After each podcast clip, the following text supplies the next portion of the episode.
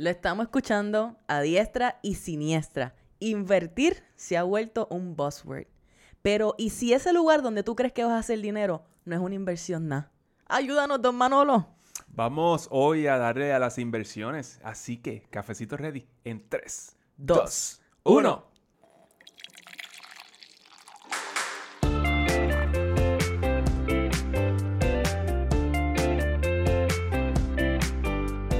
Saludos y bienvenidos a Café on a Budget, tu expreso hacia la libertad financiera. Te habla tu host, Manuel Vidal, y me acompaña la mejor money coach de todo el mundo y todo el universo, su Hailey Matos. ¿Qué está pasando, don Manuel? Espérate, espérate, que me adelanté ahí un poquito. Bienvenido, bienvenida a ti que nos escuchas. Este episodio 151 de Café on a Budget. Hoy lunes 20 de febrero del 2023 y también Día de los Presidentes, don Manuel.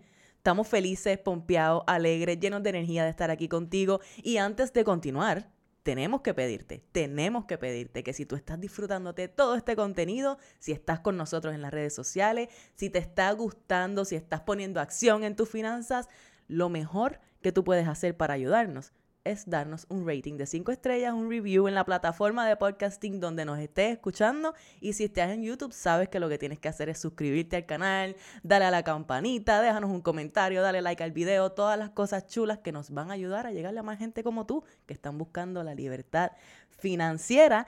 Y sabes dónde más tú nos ves los domingos y los lunes a las 4 de la tarde a través del canal 85 y 285 de Liberty aquí en Puerto Rico para que hagas nada más y nada menos que tu double shot de café on a budget, don Manolo. Eso es mucho café. Mucho café, pero es café rico, es café, es café delicioso, es café calientito, Café boricua. es café boricua, bien cargadito y lleno de información como la que te va a traer don Manolo ahora mismo, porque ¿qué está pasando, Manuel Vidal? Yes, ¿qué está pasando? ¿Qué está pasando? Hoy es Día de los Presidentes. Todo el mundo está en la playa jangueando. Sí, ¿tú crees que estás en la playa jangueando? Eso digo yo. Eso dices tú, ok, vamos a ver, vamos a ver si eso es verdad. Bueno, pero mira, un análisis de Moody's Analytics encontró que 9.3% de los préstamos de auto que se le hicieron a personas con empírica de menos de 660 llevan más de 30 días atrasados. Uy, ¿Qué tú crees de eso? Ay, estoy digiriendo la estadística en este preciso momento. 9.3% de los préstamos de auto que se le hicieron a personas con empírica de menos de 660 llevan más de 30 días atrasados. Ok, ok. So, ¿qué pasa? ¿Qué pasaría si nosotros caemos en una recesión y el desempleo comienza a subir? Como dicen algunos, como dicen algunos eh, eh, economistas allá Mm, afuera, Analistas. Analistas, economistas, eh, ¿qué va a pasar? Con este número, Sí. pues sube, sube que se las pela. Imagínate, si ahora ya estamos así, eh, 10%, eh, más de 30 días atrasados, pues eso, cuando tú llevas más de 30 días atrasados, tú todavía tienes forma de arreglar y ajustar la situación, ¿verdad? Pero el la preocupación es que este número pues sigue subiendo. Mira, se dice que los préstamos que se hicieron entre mitad de 2021 y mitad de 2022 son los que más rápido se han atrasado. Uh, ¿Por qué? Porque ese fue el pic. Ahí fue cuando más se pagaron por los autos. Claro, y también piensa en esto, fue el tiempo en el cual estaban estos estímulos económicos y pues era mucho más fácil dar un buen down payment para un auto. Ah, tengo, Sacho, si me dieron dos mil dólares, me dieron tres mil dólares. Y lo otro era que había escasez de autos. Claro. So, ¿qué sucede? También tiraron a la calle autos usados que quizás no deberían estar en la calle. Entonces, las personas en ese momento pagaron 47% más por, por esos vehículos eh, en ese momento, esos Sí. préstamos más grandes, Sí, para que después cayeran un 15, un 20% un año después. el valor. Ya. Eh, so, Sí, no, no están en una posición de ganar. No, No. estamos en una posición de ganar. Sobre todo, como te dije, estas dos cosas yo pienso que se mezclan muy bien porque estamos en esa posición en la cual están los autos bien, bien caros, porque no habían, todos los revoluces relativos con, relacionados con la pandemia, etcétera, y el supply chain y toda esta cosa. Y tiene gente con estímulos y tiene gente con cash que entonces piensan en ese momento como tomamos decisiones futuras en base a, ah, yo hoy estoy bien, hoy lo puedo las pagar tomamos por impulso. las tomamos por impulso. Pues vamos a comprar el carrito y a la hora de pagar, pues nos damos cuenta que quizás no estamos en la posición de pagar y eso no le estamos contando que suceda algo inesperado con tu empleo, con tu ingreso, que entonces te ponga en una situación más Y difícil. hubo, y hubo muchos cambios. So, por ejemplo, so, hubo, hubo gente que, pues, que estaba en tech, por ejemplo, y perdieron sus empleos. Que probablemente cuando ellos fueron a, a comprar un auto, la asunción del banco fue que tú no vas a perder ese empleo. Cla- ah, Y te doy el préstamo. y sí, so aquí estamos mirando una circunstancia en la cual todas las partes quizás estaban tomando un poquito de riesgo de más. El comprador, el, el que te vende, el que te presta, todas las partes. Sí. Eh, porque estábamos viéndolo en base al estado de la economía en ese momento. So, quizás la burbuja puede estar aquí en los, en los autos, en esos préstamos de auto. Mm. ¿Quién sabe? Yo no, yo no sé. Pero tú Eh, sabes qué? ajá. Que la gente que nos escucha a nosotros, ellos toman mejores decisiones cuando se trata de los autos. Exacto. Ellos están saldando sus autos, ellos están pagando esos préstamos como se supone y no están comprando cajos que no deben estar comprando. Ujú. Wink, wink. Ay, no, no, no, no, no. Yo no sé. La realidad es que estamos pagando demasiado por estos autos. Sí. Y, y, pues me parece ridículo que tú pongas pues la mitad de tu ingreso en un auto. No, no importa cuál sea la necesidad realmente. ya, ya, ya. Y esto es parte de las decisiones financieras, mi gente, que tenemos que aprender a tomar, analizar dónde estamos, analizar cuánto podemos pagar y tomar decisiones desde allí. Y eso es lo que te decimos semana tras semana, pero pendiente a esto, que está bien interesante lo que va a pasar con esto de los autos. Bueno, mira, la American Public Education Foundation, que es una organización sin fines de lucro Chanfle. que ofrece programas y servicios para las escuelas públicas K12 K12 Ok. significa de kinder a cuarto a año. cuarto año. En el buen eh, boricua. grado 12. Ajá. Eh, ellos, eh, ellos tienen eh, una, un- como unas notas que ellos le dan a los estados. Se llama el Nations Report Card. ¿Ok? Esto califica con una nota a los estados de toda, de todo Estados Unidos, la Unión Americana, incluyendo DC y Puerto Rico, en términos de la educación financiera en K12. Ay, qué miedo. So, yo me puse a buscar ahí para ver cuál era la nota que le habían dado a. Puerto Rico. ¿Y qué encontraste? Sacamos F. Estamos colgados. Estamos colgados, en serio. Es bien colgado, bien colgado. Eh, Qué sorpresa. digo, ¿Por qué? Y ellos dicen porque no hay cursos requeridos de educación financiera en grados K12. Uy. Los solamente otros tres, otras tres jurisdicciones sacaron F. Esos son DC, South Dakota y Alaska. Hay algo, algo importante de esos tres, de Ajá. esos otros tres lugares, es que todos estos sitios tienen menos población que Puerto Rico. ¿Sí? Sí, DC, Sí, South Dakota y Alaska. Todos Sí. tienen menos población que Puerto Rico. seguro. Ok. Eso I mean, está- quizás South Dakota, no sé. Yo no la sé. No hay mucha pero- gente que vive allí. Exacto. Pero, pero, pero ese es el punto. Es como que, ¿por qué estamos en esta posición en Puerto Rico? Bueno, ¿Por qué no se ha hecho claramente. una inversión? ¿Por qué estamos en esta posición, Manuel? ¿Por qué tú crees? Ah, bueno, porque no ha habido ningún tipo de interés en, en nadie en, en- en proveer esta, este, esta educación a nivel K12. Y a nivel, en- ni, siquiera en college. En ningún nivel, ni en tu casa, ni en la escuela, ni en la universidad, ni en Se la asumió, vida. se asumió que esto se hacía en la casa o algo así. Y en la casa se asume que esto se hace en la escuela y pues Exacto. nada pasa. Lo mismo pasa con la educación sexual, es lo mismo. Ah, sí, en tu casa te enseñan, en tu casa no saben nada. En la Ay, escuela y- tampoco. Y en tu casa te dicen, ah, en tu escuela te enseñan, en la escuela no Ujú. hay nada que te, que te provea. Pero esto está bien preocupante. Está bien preocupante porque nadie más sacó F, nada más que esos otros tres estados. Exacto. Y nosotros ahí súper colgados. Exacto. So, la forma en la de, en, en la, eh, la forma para mejorar esto es desarrollando entonces programas de educación financiera en las escuelas.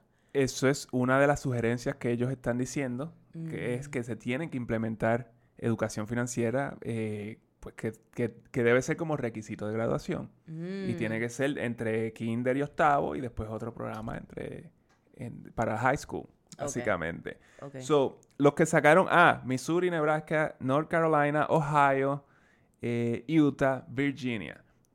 Que me Mm. parece interesante porque estuvimos en Virginia no hace mucho y estuvimos hablando con una de las mamás de, de- de muchachos que se estaban graduando de cuarto de año. cuarto año y nos estaban hablando toda la educación financiera y los requisitos que ellos tenían de, de educación financiera antes de graduarse de cuarto año y era ridículo. ¿Qué tú- Sí. tú, te acuerdas de algunas cosas de las que ella te compartió? Yo no me acuerdo mucho. Sí, bueno, había, ellas tenían, e- es, como que el, el- el nene lo adelantó en verano y eso fue un verano completo de, so- de solamente como que educación financiera, Damn. donde te enseñan todo. So, básicamente lo que ellos, y, y eso es lo que está buscando la American Public Education Foundation, es que se requiera eh, información sobre cuentas de banco, tarjetas de crédito, hacer un budget.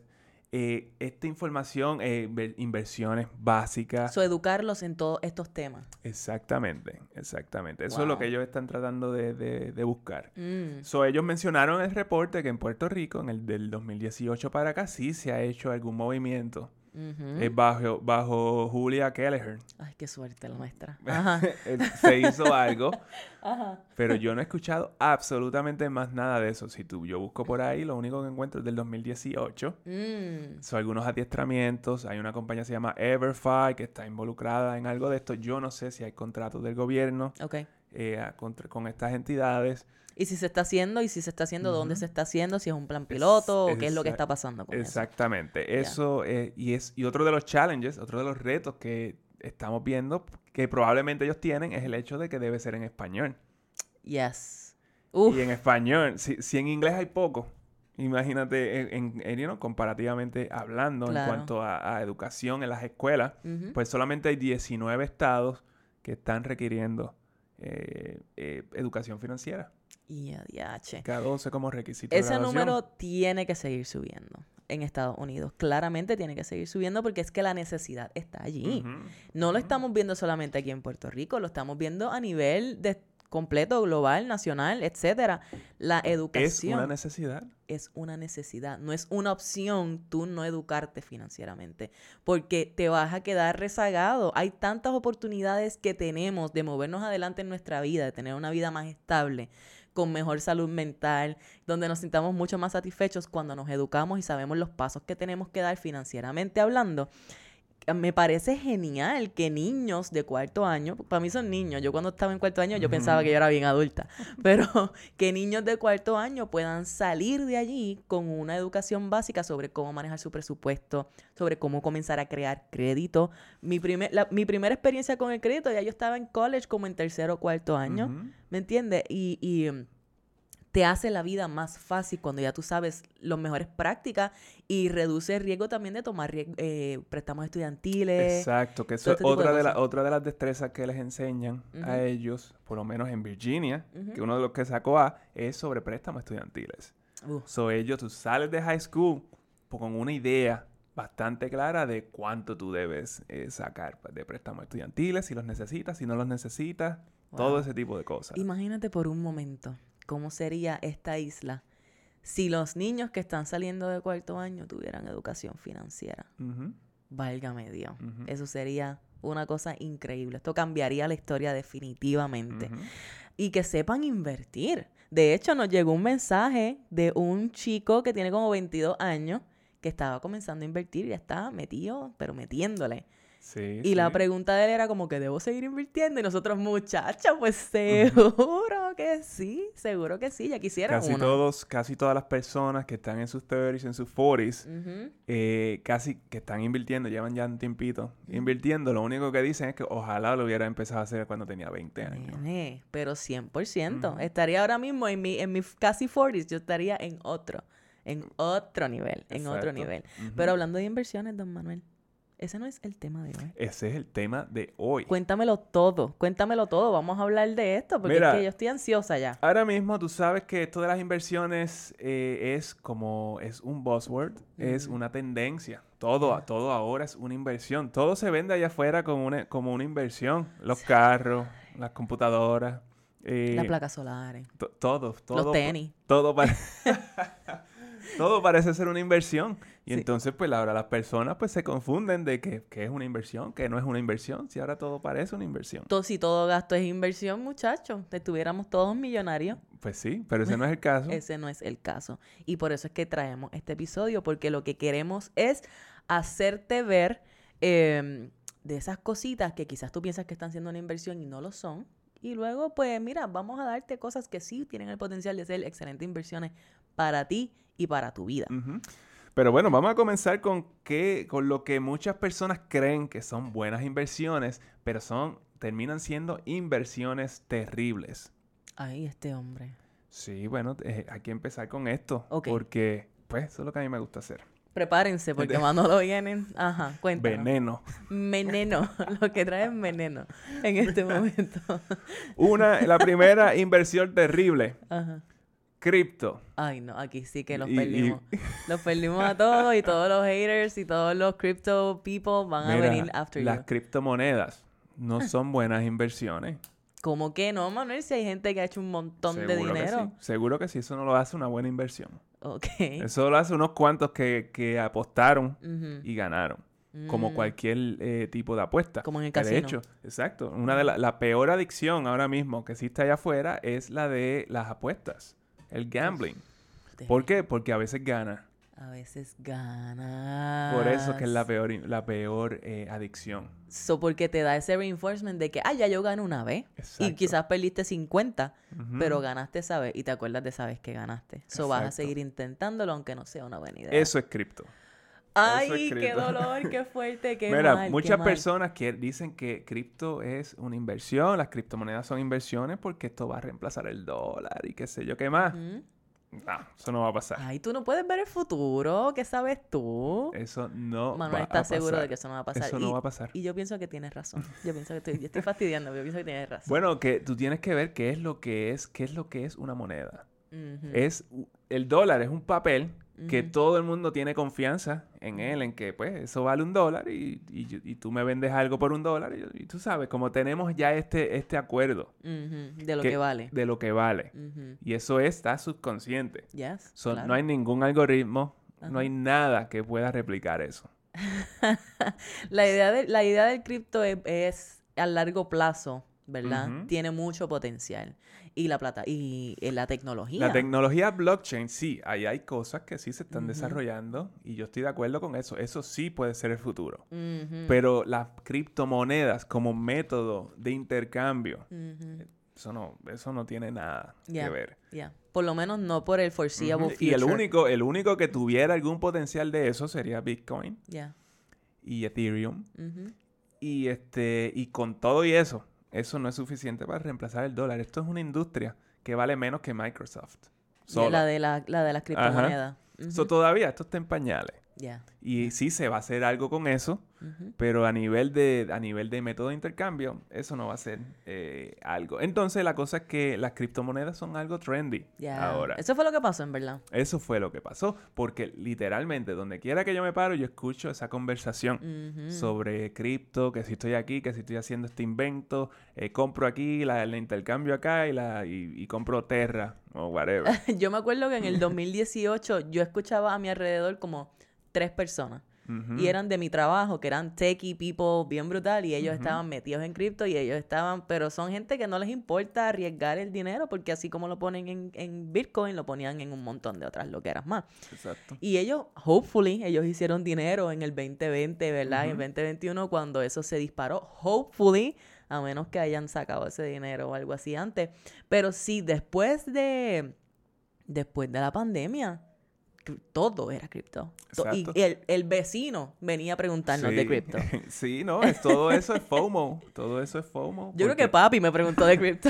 Sí, yo creo que, a ver, me acuerdo haber tenido una conversación de eso con él. sí, así de trendy se volvió. Pero es, es algo, es algo increíble. Eso fue el FOMO y toda la cosa. ¿Qué pasó? Cripto crashó y ahora es- tú escuchas la conversación mucho menos. Claro. Mucho menos. Porque Pues- puedes empezar, estamos en bear market y ahora en bear market so, no es mucha gente la que hace dinero con eso. Exactamente. Por ahí dicen, y esto aplica a todas las, a todas las quote unquote, inversiones, que cuando baja la, mane- la marea es que se sabe quién está nadando en nu. Exacto. Y pues, tú Ujú. sabes, uno en, en el mercado alcista es bien bueno y es bien fácil ganar.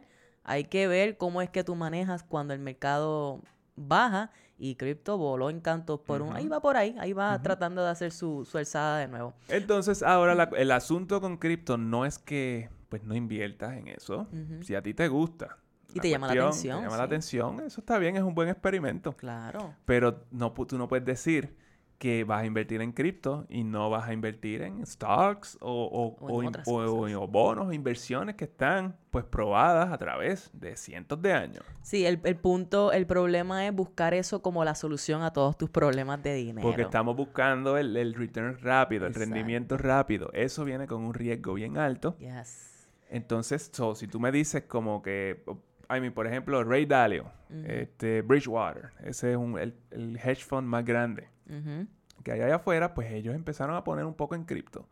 Es un 2, un 3%. Menos de 5% de su portafolio de que seguro. es nada. Es, bueno, Es para nada. Pa- ellos. para ellos, pues son, pueden ser un par, pueden ser un par de billones. Pero lo mismo para ti. ¿Cuál es en tu portafolio completo de inversiones? Pues mira, saca solamente menos de 5%. I mean, si tú tienes mil dólares en un portafolio, pues el 5% el de eso. 5% de mil dólares, pues ahí pues ju- juega, porque esto es un juego. Juega con eso si te llama la atención, si estás aprendiendo, si de verdad tú crees en esto, pues no hay ningún problema, pero entonces no pongas en riesgo todas tus demás inversiones y todo el posible rendimiento que puedes So, tener en otras inversiones por, por ponerlo aquí. Exacto, so no pares de ponerle a tu retiro para ponerlo en cripto, porque eso sí que no hace sentido. No, en este caso estás buscando ese get rich quick scheme, basically.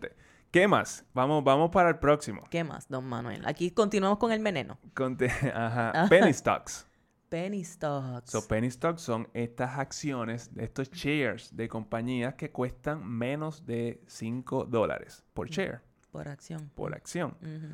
So, mucha gente entra en esto porque pues yo puedo comprar un montón de acciones de esa compañía porque están a chavo. Están bien baratas. Con, con 100 dólares me quedo con la compañía. Exacto. Y ese es el problema. que te quedas con una compañía que tú ni sabes de qué es, Exacto. que tú ni sabes qué Ujú. hace. Ajá. So, esos penny stocks son devastadores. Eh, hay mucha gente, lo que mucha gente está buscando el, el unicornio allá afuera, entonces pues, exacto. empiezan a poner aquí y allá a ver cuál de esas este, llega a algún sitio. Pero eso es como crowdfunding. Es- ellos tiran estas compañías en el stock market para conseguir a estas personas que quieren tomar un montón de riesgo y, y- y usar esos fondos de la manera que ellos entiendan. Y claro, es atractivo. Yo creo que en algún momento tú invertiste en penny stocks, ¿verdad? Como que Yo compré una vez, una vez y se fue a quiebra como en seis meses.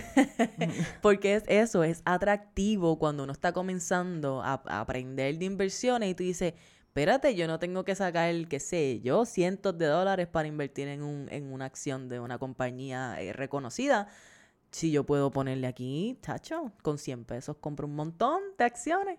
Y, pero en realidad, ¿qué estás comprando? ¿De qué compañía? Tú sabes en realidad qué es lo que está pasando en esa compañía. ¿Tienes lo, ¿Tú crees en lo que ellos están haciendo? ¿Tú conoces lo que ellos están haciendo? ¿Y cuáles son los chances de verdad de tú salir de esas acciones? ¿Quién más te las va a comprar? Nadie. Si son, una, si son compañías que están comenzando, que nadie conoce, que son bien volátiles porque el riesgo es bien alto, tú no sabes if they're gonna make it. Si tú quieres vender esos 100 shares, está bien difícil que alguien más, alguien quizás igual de tonto que uno, que esté tratando de comprar un par de acciones por, por barato. Y ellos no están haciendo, ellos no están haciendo dinero, por eso son penny stocks. Por eso son penny stocks, exactamente. Es como que ellos están buscando cómo despegar y están buscando, mira, dame un par de pesos para, para ver qué hacemos con esto. Exacto. Y entonces ellos se sostienen, ¿verdad? Y esto no es algo fuera de lo común porque hay otras compañías que también lo hacen, ¿sabes? Todas las compañías hacen esto. Se sostienen con las inversiones de las personas. Tesla lo hizo por muchos años, Exacto. pero te- Tesla es un poco diferente en el sentido de que ya ellos llevan años como privados, so ya ellos tenían unos sistemas y una cuestión, entonces pues, pues la gente les dio confianza. Claro. Este, cómo Pero ellos ya, estaban ya son bregando. ya eran una marca reconocida y eso es lo que suele suceder. Tú desarrollas este startup que crece, se vuelve en una marca reconocida, está proveyendo un valor a las personas. La gente tiene experiencia con ese producto, con ese servicio y dicen, ah, si esta compañía se va pública, yo voy a invertir en este producto porque lo estoy experimentando y me gusta, me parece, me parece bueno. Y ahí entonces ya tú tienes la confianza de las personas. Y hay algo probado. Exacto. Hay algo Y probado. si volvemos otra vez a Tesla, también es- todo el mundo confía, confiaba en lo que Elon Musk estaba haciendo, en la misión de él.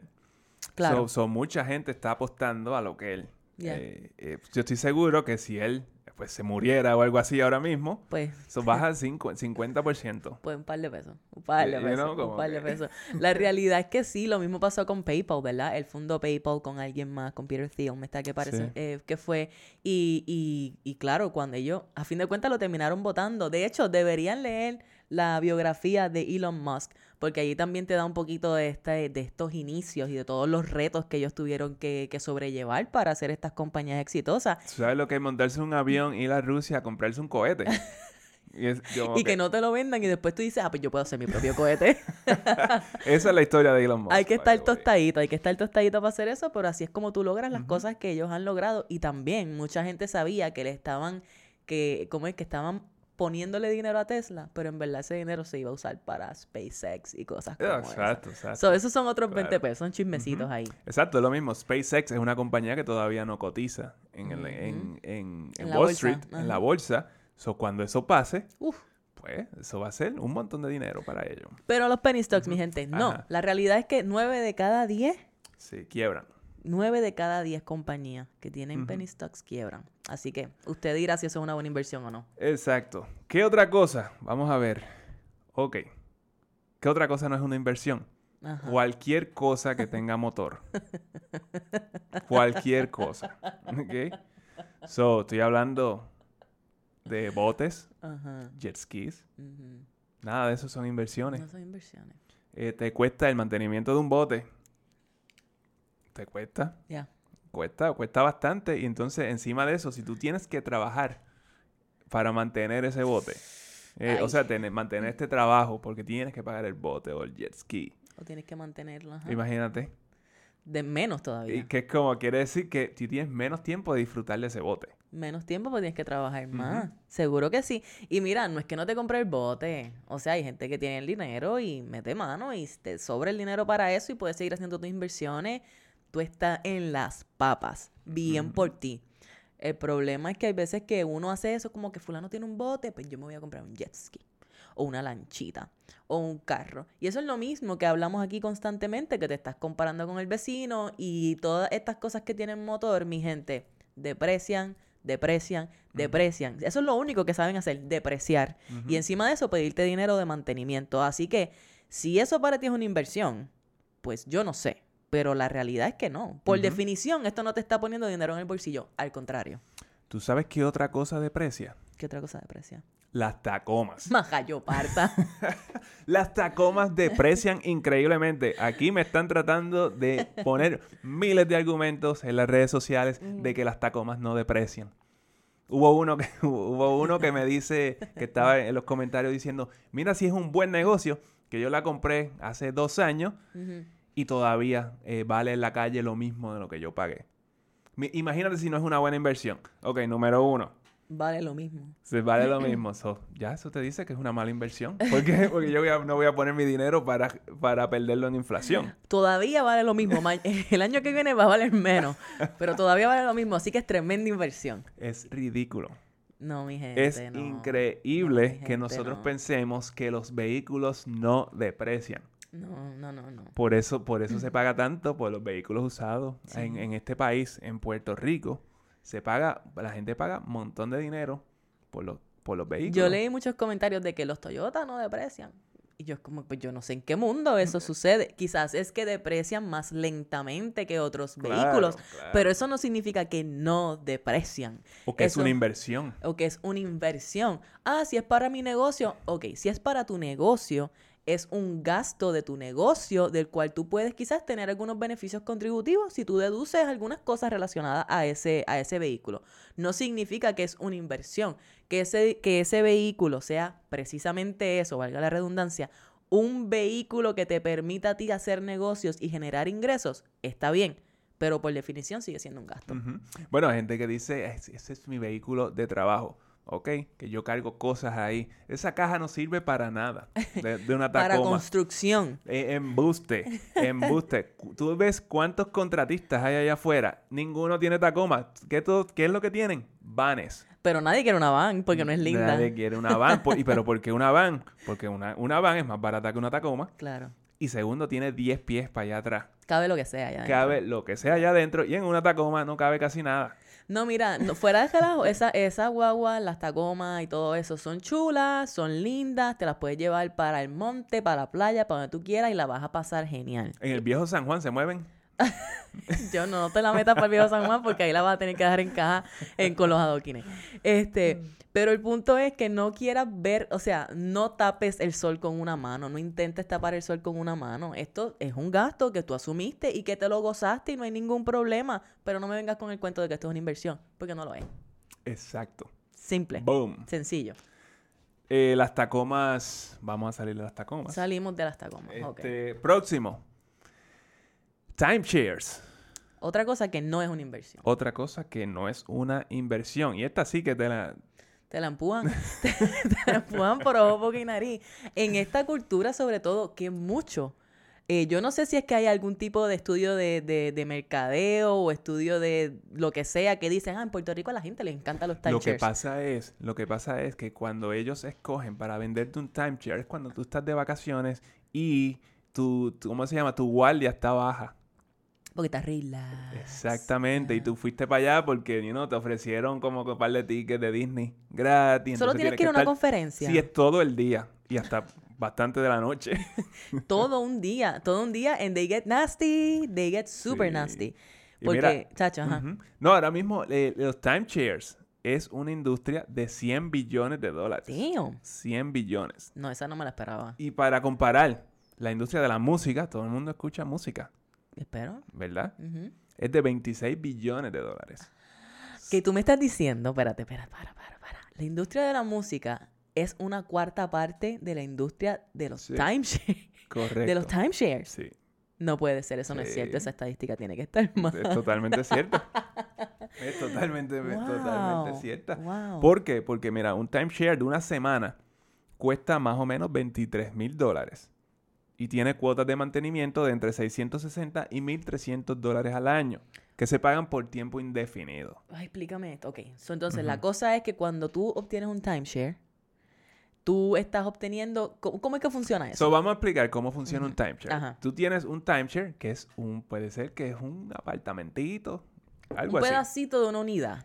Eh, tú tienes, tú tienes un- eh, una unidad. Digamos, vamos, vamos a empezar con el hall. Mm, Una unidad.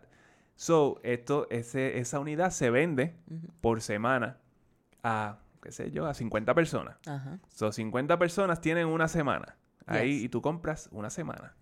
Exacto. Ahí al año. y tienes ese contrato o lo que sea que sea que tú firmes allí por todo el tiempo de, de son un montón de Exactamente. años. So, a ti te gusta ir a Disney, entonces te compras un timeshare en, en Orlando. Entonces, pues tú tienes derecho a, a quedarte ahí una semana al, Al año. Al año, una semana Y, al año. y eso vale 23 mil dólares. Claro, porque lo puedes hacer año tras año. No es solamente por un año, ¿verdad? Exacto, es que lo estás haciendo año. Y hay veces que te dicen, no, esto tú se lo puedes pasar si tú mueres, se lo puedes pasar a tus hijos. A veces Claro. que se tiran esa. Sí, no, claro, claro, pero si tú, la cuota de mantenimiento es mil dólares al año. Ay, bendito. Tú te gastas menos que eso en hotel.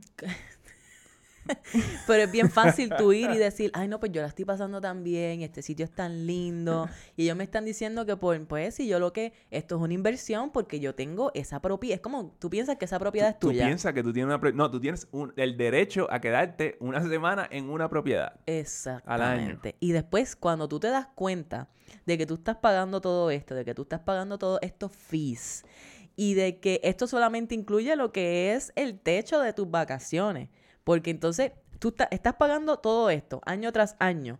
Y eso entonces reduce tu capacidad económica para seguir ahorrando para tener otras vacaciones, porque ahora las vacaciones van a tener que ser allí. Y no estamos contando con aéreo, no estamos contando con transporte, no estamos contando con los gastos de comida de cada vez que tú te vas a ir de vacaciones. Y la cosa es que todo el que compró el timeshare quiere las mismas cuatro o cinco semanas.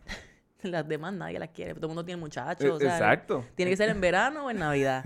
Y ya está. Y ya, no vas. Y hay 50 personas ahí peleándose por eso. Y, y el resto, pues no van. Hay mucha gente que tienen eso, lo continúan pagando y ya se están dando cuenta de que no van a usarlo. Y tú sabes qué? Que una vez estás ahí metido, salir de eso es tan difícil. ¿Qué, qué? Es bien difícil. Porque la gente trata de re- revenderlo y eso no tiene ningún valor de reventa.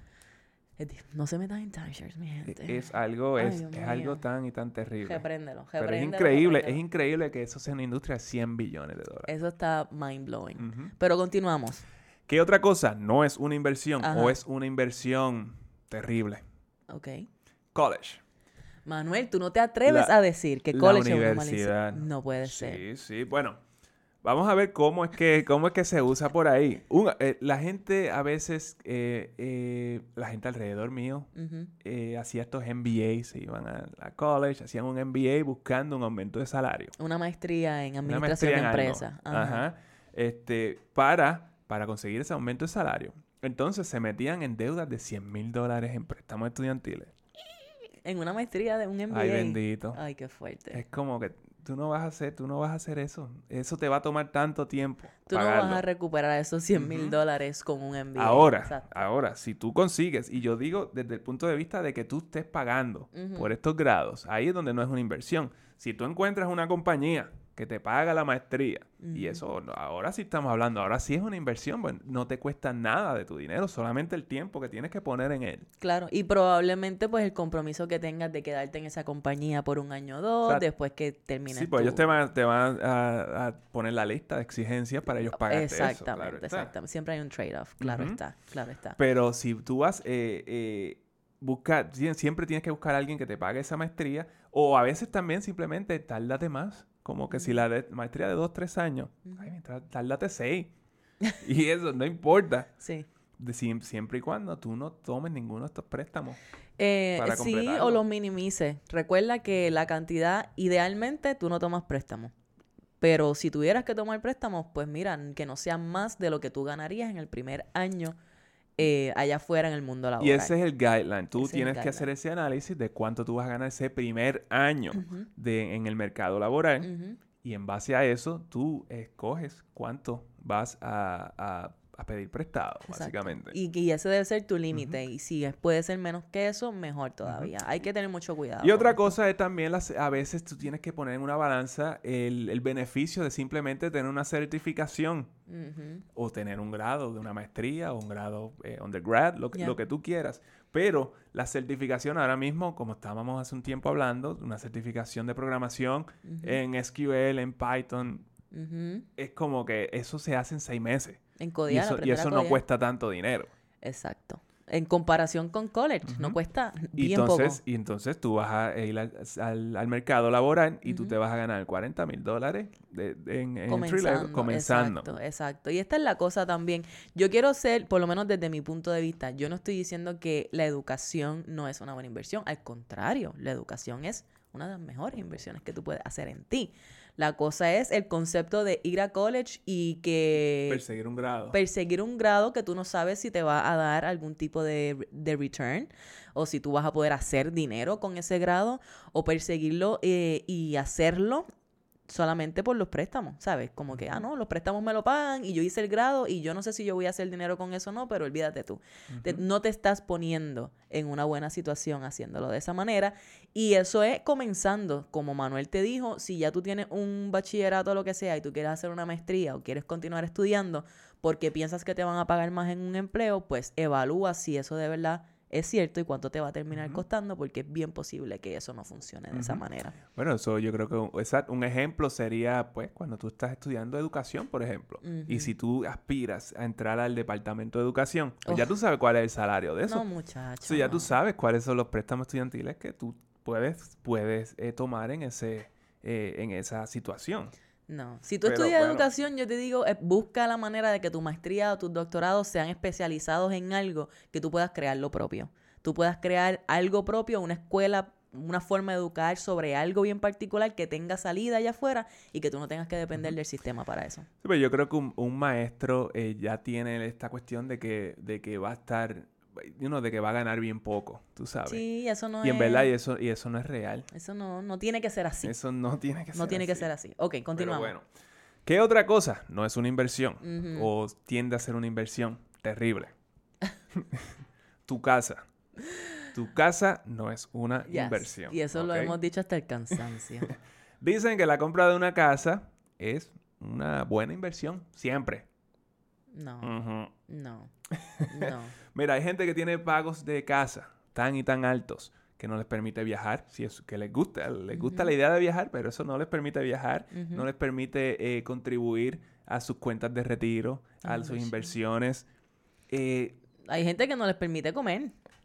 Exacto, de lo que Yo es house ni, poor. ni estoy exagerando. Hay gente que literalmente el pago de su casa es tan alto que ellos tienen que limitar las cosas que ellos compran para alimentarse en su casa. Mira, una, una, una anécdota. Eh, de esto es que en Maryland nosotros trabajábamos un- con un non-profit que le repartíamos eh, comida. Hacían food drives. Food drives, exacto. Tú básicamente se, nos organizábamos en un sitio, la gente venía con sus carros y se le daban cajas con comida. A veces se les llevaba también a las casas. Yes. La gente que estaban encargados de llevar estas comidas a las casas, ellos iban a casas increíblemente Gigantes. gigantes, de mansiones. 600 mil, 700 mil dólares, que probablemente hoy están en 900 mil. Cosas así, donde las personas eh, con- tenían con flashlights adentro porque le habían cortado la, La luz. luz. y toda la cosa. Yes, yes. Es bien triste. Es bien triste porque también en estos casos, yo no sé por qué no venden sus propiedades y quizás se van a una más pequeña. Cada caso es individual y no se puede juzgar porque no se sabe qué es lo que está pasando en la vida de esas personas, pero muy probablemente en estos casos es que tú te confiaste de la situación económica donde tenías, compraste más casa de la que debías haber comprado y entonces sucedió algo para lo cual no estabas preparado, no podías ahorrar un fondo de emergencia porque estás pagando demasiado con tu casa y ahora estás en un tranque bien feo. Y eso también, la gente no se siente bien estando en esa posición, ¿me entiendes? No. Te recibiendo que te lleven comida a tu casa, tú teniendo esta propiedad inmensa y estando como que sin luz. Es una posición, discúlpame, es una posición bien vulnerable y precisamente esta educación se te trae a ti para que tú no tengas que llegar a eso y para que no tengas que estar en esa posición. Entonces, ¿cuánto tú deberías pagar de tu casa? Tú deberías estar por debajo del 30% de tu ingreso. En tus gastos de vivienda overall. Tus gastos de vivienda. ¿Qué quiere decir que son gastos de vivienda? Pues aquí estamos hablando, yo le digo los gastos, tu techo, ¿verdad? Estamos hablando de tu hipoteca o tu renta, los seguros que estén asociados con eso. Estamos hablando de tus utilidades, básicamente, y el mantenimiento que eso requiera. Eh, eh, no debe pasar del 30% de tu ingreso neto, eh, idealmente. En algunos lugares va a ser más fácil que otros llegar a esto, llegar a este número. Pero el punto es que estemos conscientes de este guideline y tratemos de acercarnos a él lo más posible. Bueno, yo siempre lo pongo que si tú te estás gastando eh, 50% en tu casa, que es bastante común, que esa gente se gasta la mitad en esto y encima de eso se gastan un 20-25% en el vehículo que guían, pues ya te quedan, estás bregando con 25% de tu ingreso para, pues, para comer por ahí. Sí, no, yo he tenido clientes que entre su auto y su casa ya se les va el cheque mensual. Entonces, Sí. para mí es como, pues entonces no tienes para comer, no tienes para, para necesidades más allá de eso. Y en ese caso, pues ya estamos en una posición en la cual hay que tomar decisiones bien Y difíciles. por eso es que es tan y tan importante que haya este- exista esta educación K12. ¿Por qué? Porque nosotros estamos eh, graduando eh, personas, eh, eh, muchachitos allá afuera que no tienen estas destrezas que son destrezas de vida. Destrezas de vida. Que no, Mm. no, no es como que esto no es dinero, no, esto son destrezas de vida. Exactamente. Y esto te puede eh, mejorar tu calidad de vida de una manera tan significativa. Este, por eso es que hay que tener cuidado, ¿no? Y también nosotros como adultos tenemos que tener cuidado con las cosas que estamos enseñando y las acciones que estamos tomando, que los y que nuestros hijos o nuestros sobrinos están viendo y están asumiendo como normales y como ciertas. Exactamente. Y una cosa más sobre la casa es que la casa no se considera un activo, se considera Mm, un liability. ¿Por qué? Porque te saca, eh, tu hipoteca te saca dinero todos los meses del bolsillo y no te añade nada. A menos que tú estés haciendo lo que se llama, lo que conocemos como el house hacking. Eso significa que tú tienes de alguna manera alquilar, puedes alquilar una porción de tu propiedad, entonces tú vives en ella, entonces, pues de esa manera renta de la otra parte. renta de la otra parte y vives de gratis. Eso, en ese caso sí sería una inversión. Claro, claro, porque tú no estás poniendo de tu dinero para cubrir con ese gasto. Eh, y hay otros métodos, ¿verdad?, de hacerlo, pero este es uno de los más populares y funciona súper bien si tienes casas de dos plantas, si tienes un duplex o si, como hablamos anteriormente en uno de los episodios, si eres joven y estás utilizando solamente un cuarto de tu casa o de tu propiedad, puedes rentar el resto. Eh, este tipo de cosas pueden ser súper útiles para Eh, ti. puede ser el Airbnb, se pueden hacer muchas cosas con tu casa. Es que Eh, le la- lo otro, el live and flip.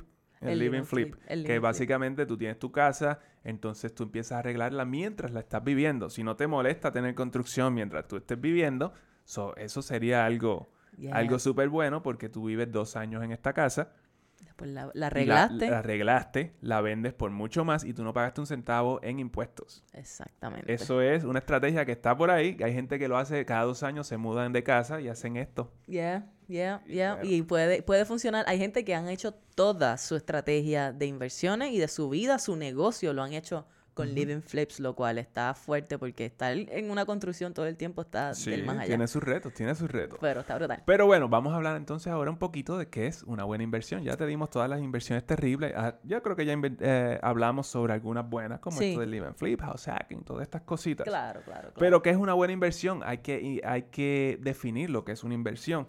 Una inversión es un mecanismo usado para ge- generar ingresos en el futuro, a corto o a largo plazo. Esa es la definición de una inversión. Si lo que sea que te están ofreciendo a ti no cumple con ese, con ese requisito, pues no es una inversión. Y si te lo están ofreciendo como que bien, un return bien alto en corto plazo, huye. Pues cuestiónalo. huye. Cuestiónalo. Pero mira, una buena inversión, bonos. Eh, ahora mismo los I-bonds, que hemos hablado de ellos antes, eh, que son estos bonos que son para protegerte de la inflación, están al 6.89%. Y eso, y no lo digo yo, lo dice el gobierno americano, son garantizados. Exacto. Que son ellos- garantizados. Que ellos lo digan como ellos les dé la gana. Ellos Pero- dicen que son garantizados. Bueno, hasta ahora ese ha sido el caso con el gobierno americano con los bonos. Ellos Sí. siempre han pagado. y la realidad es que, exacto, un bono literalmente es que tú le estás prestando dinero al gobierno. Eso es todo. Eso en Puerto todo. Rico eso se hizo. Se, han- se hacen bonos eh, municipales en Puerto Rico y en, en este caso quebraron y ellos no pagaron. Claro, pero pues. Pero el gobierno federal no hemos tenido esa, ese, Ese problema, problema. gracias a. Dios. Ay, ¿Qué Dios otra mío. cosa? Stocks. Ajá. I mean, que los- las acciones, eso para mí esa es la herramienta más accesible que tenemos de inversión. Porque Yeah. ahora mismo todo el mundo tiene acceso a comprar acciones. Como que Mira. casi, casi sin excepción. Yo abrí una cuenta, por fastidiar, yo abrí una cuenta de Robinhood los otros días, me tomó 10 minutos y ya está poniéndole dinero automático. Wow. Like, literalmente, yo cogí mi celular un día, porque sí, porque alguien me hizo una pregunta y yo no había descargado Robinhood en mi celular. Y yo, ay, déjame ver cómo es el proceso para poder llevar a la persona. Ah, descargo Robinhood. En 10 minutos tengo una cuenta, ya está linkeada con mi cuenta de banco, ya está, pero una cosa ridícula. Y ya ayer me llegó una notificación, una semana después, que el, el automático, la, el pago el- la transferencia automática ya pasó. Wow. Pero así, mi gente, así de fácil es. Ajá. Entonces, dentro de los stocks, pues ya tú sabes que hemos hablado de penny stocks, todo eso también está accesible allí, que son malas inversiones. Pero cuando estamos hablando de stocks, yo hablo de blue chip companies. Y estas son las compañías que están ahí bien, bien establecidas. Bien puestas. Bien puestas ahí. Esas son para mí los que son buenas inversiones ahí. Con un buen estado financiero. Con buenos estados financieros. Entonces, algunas de ellas pagan dividendos o ellas te... De su... ¿Por qué? Porque ya son compañías que están probadas y están generando eh, eh, revenue, profits, todos los años. So, si ellos tienen para pagar dividendos. Exacto. So, que es muy diferente a penny stock, que no te van a dar absolutamente nada. No, no, no. Y que son también estos blue chip companies, si tú tienes stocks de estas compañías, salir de ellos tiene liquidez. Entonces, si tú necesitaras ese dinero por alguna razón, hopefully not, pero si tú tuvieras que vender esa acción, siempre va a haber alguien dispuesto a comprarla. Exactamente, exactamente. Y lo otro dentro de que, que también estamos ahí en el stock market son los index funds, los ETFs, esos fondos indexados que tanto hemos hablado aquí antes. Esos son canastas de compañías que reflejan un índice del mercado como el S&P 500 o el Dow Jones o el Nasdaq, el Russell Etcétera. 2000, lo que sea. So, existen y de estos son miles. Y esto, de nuevo, otra inversión que está accesible a todo el mundo. Ahí lo que tú tienes que mirar es cuáles son los fees que ellos te están cargando y comparar, ¿verdad? Esos fees para tú determinar cuál de esos fondos indexados, cuál de esos ETFs o cuál de esos fondos mutuos es el que más te va a beneficiar. Y algo bien importante cuando se trata de fees, siempre mira cuáles son los fees y cualquier cosa, cualquier producto que sea más de un 2% al año de fee, no es una buena inversión. Mm, por definición, ok. ¿Por Ahí qué? está. Porque los fees te van a comer ese rendimiento. Ya, ya. Somos que eh, y es ridículo, a, a través de los años tú vas a ver cómo eso te cuesta cientos de miles de dólares. Sí, porque se es compounded también. Exactamente. Ya. So, ¿qué otra cosa? En el stock market exi- existen los derivados, las opciones y todo eso, que son cosas mucho más complejas. Ya, de ahí requieres otro, otro nivel de expertise y otro nivel de educación. Ujú. So, básicamente ahí tú también puedes hacer dinero invirtiendo, pero ya eso sería más como a mediano plazo o corto plazo, ¿verdad? Y, sí, y es mucho más riesgoso. Es mucho, más, riesgoso. porque las opciones son, no es otra cosa que contratos que tú estás comprando, que se va a comprar o a vender una, un stock en cierto, en X fecha.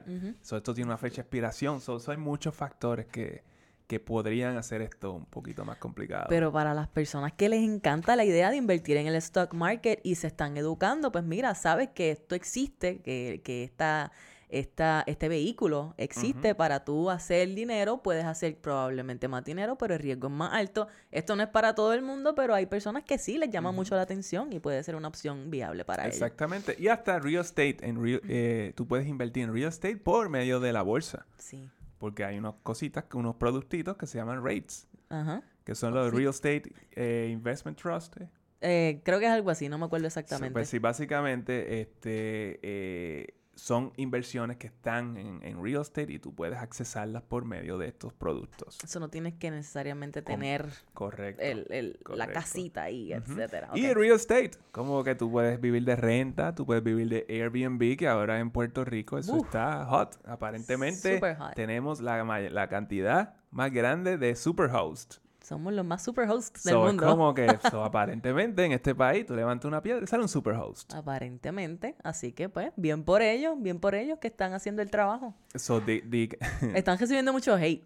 Están recibiendo par de hate. La gente que está en el Airbnb, porque tú sabes que está esta narrativa de que se están quedando con las casas y están dejando a los demás, están desplazando a otra gente, que eso es otro episodio, podemos hablar de eso después.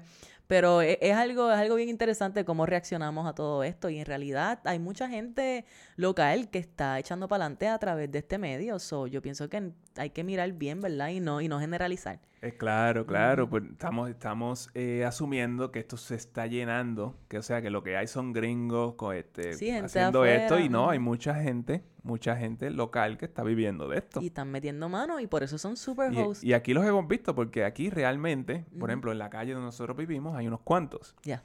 Y todos son, son de locales. Son locales. Y, pero ese es mi punto. Están haciendo un buen trabajo. Así que dejen que esas personas se desarrollen como sea. Y si esto es un medio para ellos. Aquí hay otros problemas mucho más grandes con respecto a las bienes raíces en las cuales el gobierno se puede involucrar y facilitar las cosas para entonces hacer que ese mercado pues quizás se estabilice y más personas tengan la capacidad de tener su propiedad. Como las 400.000 casas que hay vacías en este país. Exactamente. Abandonadas, totalmente abandonadas. Y esto le corresponde a los municipios hacer algo con esto, pero de nuevo, como dije, yo creo que eso debe ser otro episodio porque puede estar, podemos... esto, es a modo general. sí. Eh, pues, básicamente, tú siempre tienes que hacer tu research, tus investigaciones, eh, tienes que estudiar, tú tienes que prepararte para, para ver dónde, saber dónde tú estás poniendo tu dinero. No simplemente porque yo te lo diga aquí o porque alguien más te lo diga yo trato de, trato, nosotros tratamos de traerte todos los, facts y todas las maneras en que tú puedes hacerlo. Yo creo que la realidad es esa. La, mejor inversión que tú puedes hacer en este momento, si tú no, ah, si tú no estás familiarizado con el concepto de las inversiones y con todas las formas en las cuales tú puedes invertir tu dinero,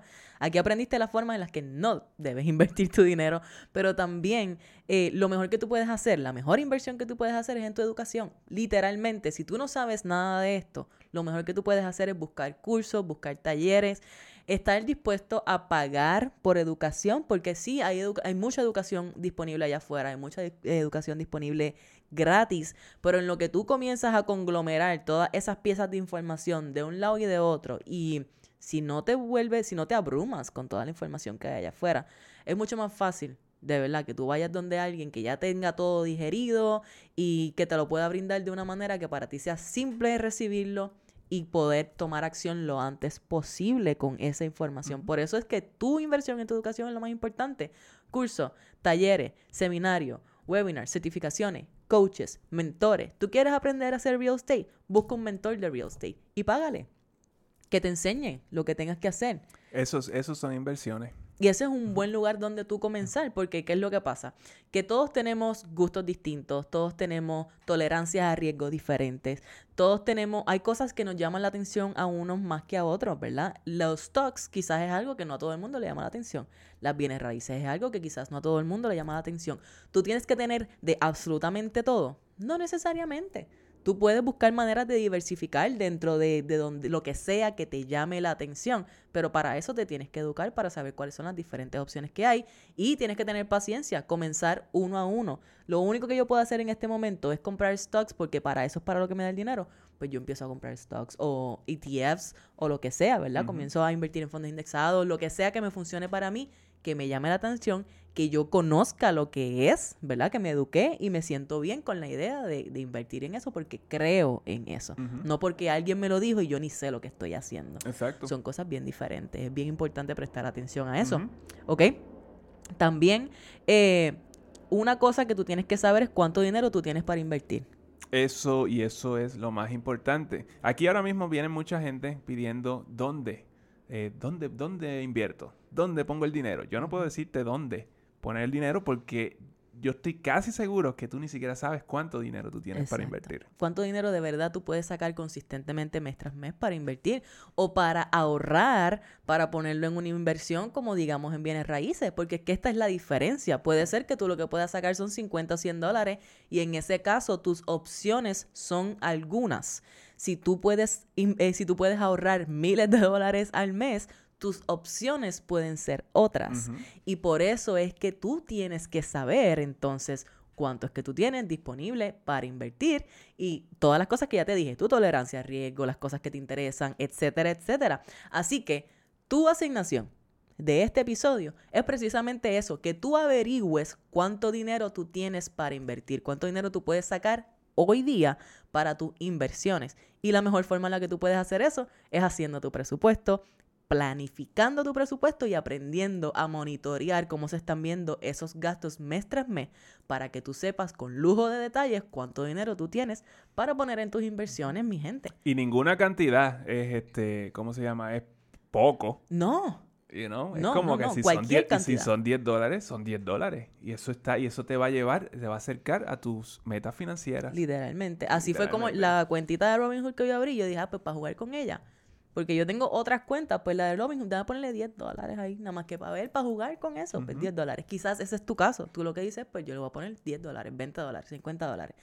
No importa, no hay cantidad pequeña. El punto es que tú comiences a tomar acción y que te comiences a familiarizar con el proceso. Pero para eso tú necesitas saber cuánto tú tienes consistentemente para poner allí. Así que te invito a que tú comiences a mirar ese presupuesto. Esa es tu asignación. Si tú todavía no sabes cómo hacerlo, Money Mindflow es para ti. Tenemos el curso digital disponible abierto para que tú aprendas todo sobre cómo planificar y monitorear tus gastos mes tras mes de tal manera que trabajen para ti y puedas sacar el dinero para inversiones. También sabes que puedes contar con nuestras consultas uno a uno. Estamos haciendo un montón de consultas financieras en estos días y la estamos pasando súper genial. Y ahí te podemos ayudar a ver cuáles son tus situaciones, tu situación financiera actual y cuál es el mejor próximo paso para ti, para tú poder acercarte a este lugar donde ya puedas invertir consistentemente. Y mucha gente, tengo que decir, el Money Bundle sold out. Se vendió. La semana pasada it sold out. Em, vamos a abrir algunos espacios nuevos, no sé bien todavía, hay mucha gente que nos está pidiendo que abramos espacios nuevos para el Money Bundle. Sí, para quienes no saben, el Money Bundle obtienes Money Mindflow y una consulta y yo pienso que esa combinación es perfecta para que tú puedas comenzar a poner esa base financiera. Si tú quieres ser parte de la, de la lista de personas que va a recibir esa notificación la próxima vez que abramos espacios para el bundle, escríbenos gmail.com escríbenos lista de espera, te añadimos a esa lista de espera y de seguro vas a ser la primera persona en enterarse cuando tengamos espacios nuevos abiertos para el Money Bundle. Así que te dejo con esa tu asignación de esta semana. Haz esa asignación y métele mano. Y si, bueno, la lista espera, tú sabes. Estamos ahí, estamos, ahí para ti. Si te gusta este contenido, ya tú sabes lo que tienes que hacer. Te invitamos a que lo compartas a través de las redes, nos tagues para poder saludarte, darte un abrazo cibernético. Facebook, Instagram, nos escribes gmail.com y yo creo que estamos set para irnos para la próxima semana, don Manolo. Seguro que sí, nada. Nos vemos la próxima semana porque ya estamos, eh, ya estamos ready. Estamos ready, Manolo. Son, son nada. Nos fuimos. Manolo no sabe decirlo, yo lo voy a cerrar por él. Esto fue Café, on, a budget.